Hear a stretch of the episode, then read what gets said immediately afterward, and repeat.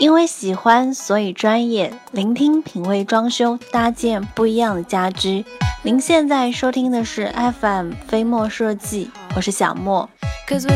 那大家有任何在装修上的问题，或者又遇上了什么麻烦困难，都可以在微信平台上给我留言。微信号直接搜索“合肥飞墨设计”这六个汉字，展翅高飞的飞，墨水的墨。加 V 的那个就是我们。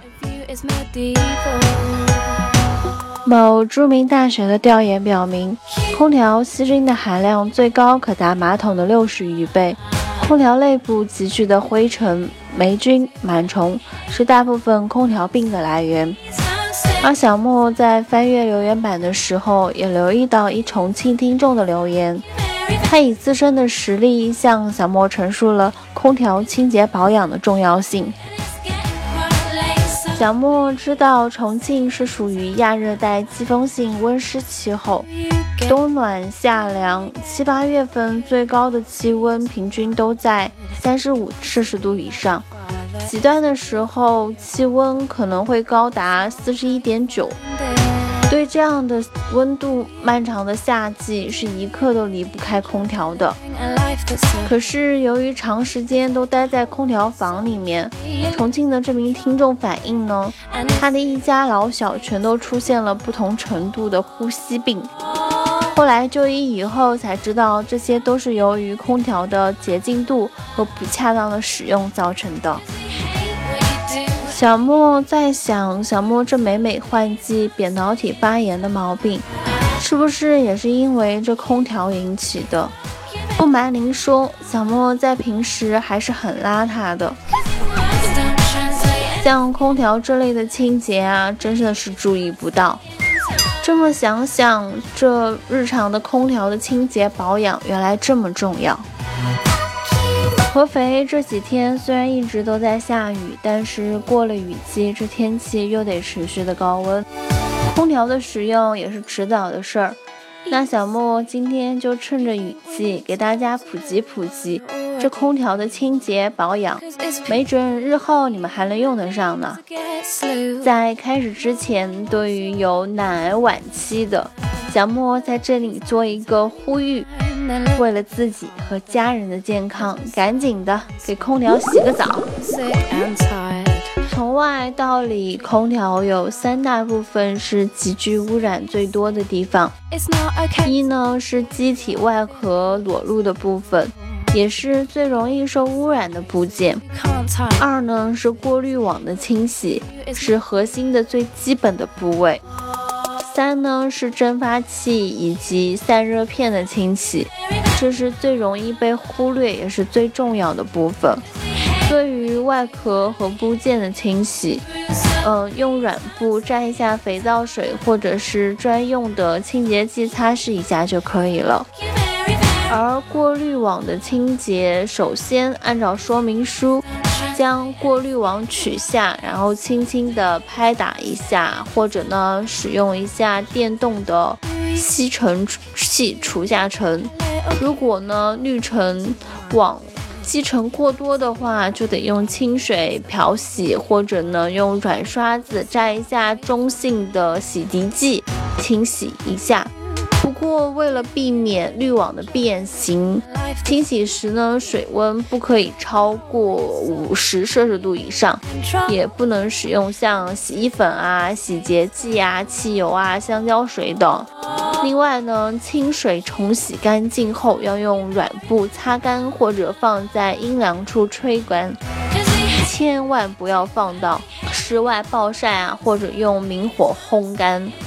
至于散热片的清洗，可以用专用的空调洗洁剂对着散热片反复的喷淋两到三次，等待五分钟后呢，清洁剂与散热片就会充分的接触杀菌，然后放回到过滤网上面，盖上面板，插上电源，运行制冷模式二十至三十分钟。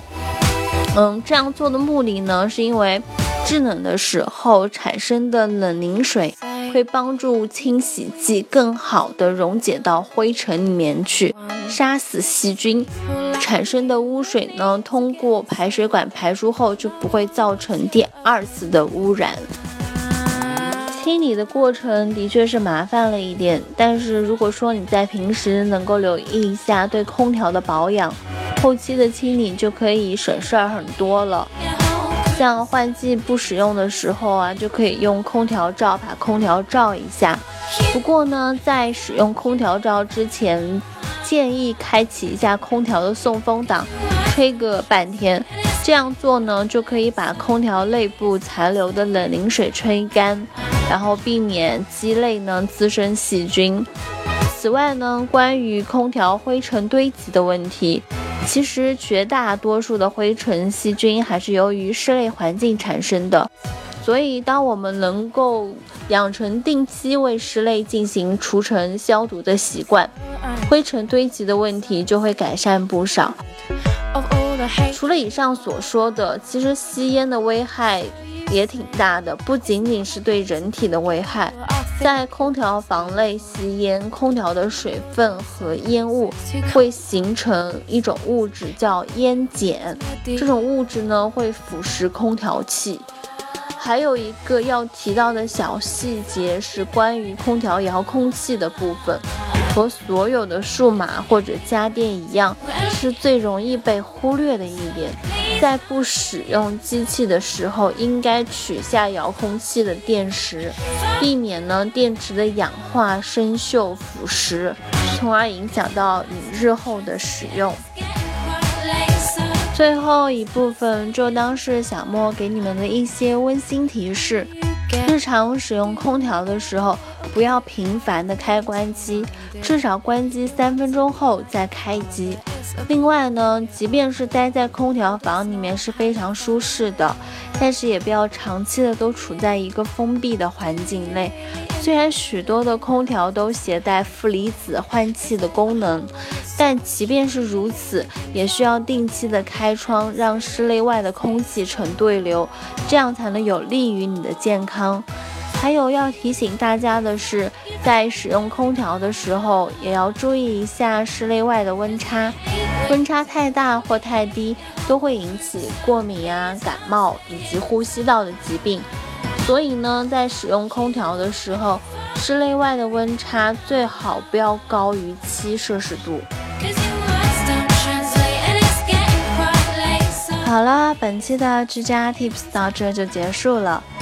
在节目的最后，那如果大家想给小莫推荐什么好听的音乐啊，比如说，哎，哪首歌哪首歌蛮好听的，觉得我们下次节目可以用，或者想和我们的飞墨团队聊聊装修，说说生活的经验，都可以给我们留言。微信号直接搜索“合肥飞墨设计”这六个汉字，展翅高飞的飞，墨水的墨，我们期待您的发言。